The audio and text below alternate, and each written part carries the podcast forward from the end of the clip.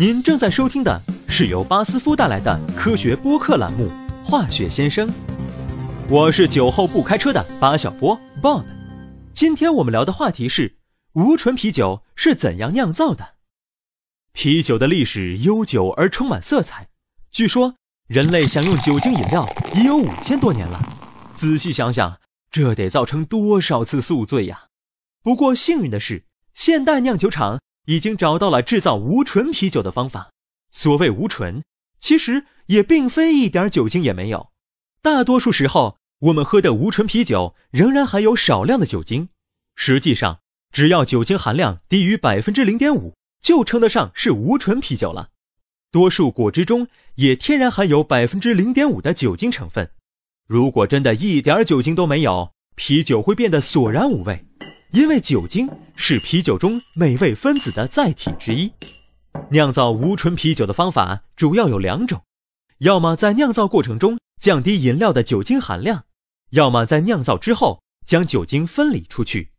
当我们在啤酒原液中加入酵母培养物时，发酵过程便开始了，而发酵时产生的酒精就是化学家所说的乙醇。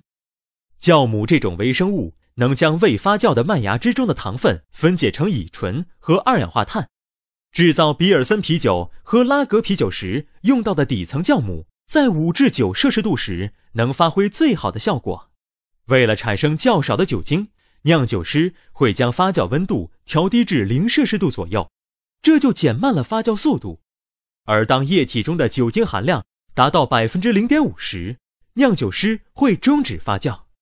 另一种酿造无醇啤酒的方法，就是在发酵完成之后去除其中的酒精，这是通过透析法实现的。透析法能将大分子从小分子中分离出来。下面我简单介绍一下它的原理。酿造完成的啤酒会通过一个中空纤维过滤器，过滤器的滤膜由纤维素制成，上面有许多微小的细孔。这时，水将从过滤膜另一侧反向流出。在这个被称为半渗透膜的过滤器中，啤酒中个头较小的水分子和酒精分子都能通过它的透孔，而较大的美味分子则无法通过，它们会被薄膜阻挡住。为了排除不需要的乙醇分子，酿酒师会对过滤器加压。加压结束后，酒精随着水被清理了出来，而美味分子则在过滤器中。随后，酿酒师对含酒精的水进行加热。由于沸点低于水，酒精很快蒸发。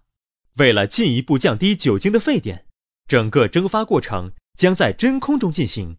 最后，被分离掉大部分酒精的液体会和之前的美味分子重新混合，无醇啤酒就这样酿造完成了。今天的播客听得还过瘾吗？我得为周末的轰趴再囤些酒水了。我是吃海鲜配无醇啤酒没毛病的八小波 Bob。我们下期接着聊。您在日常生活中遇到过哪些化学问题？欢迎向化学先生提问。您可以关注微信公众号“巴斯夫进行时”并留言，或发邮件至 social media at basf dot com。BASF. We create chemistry.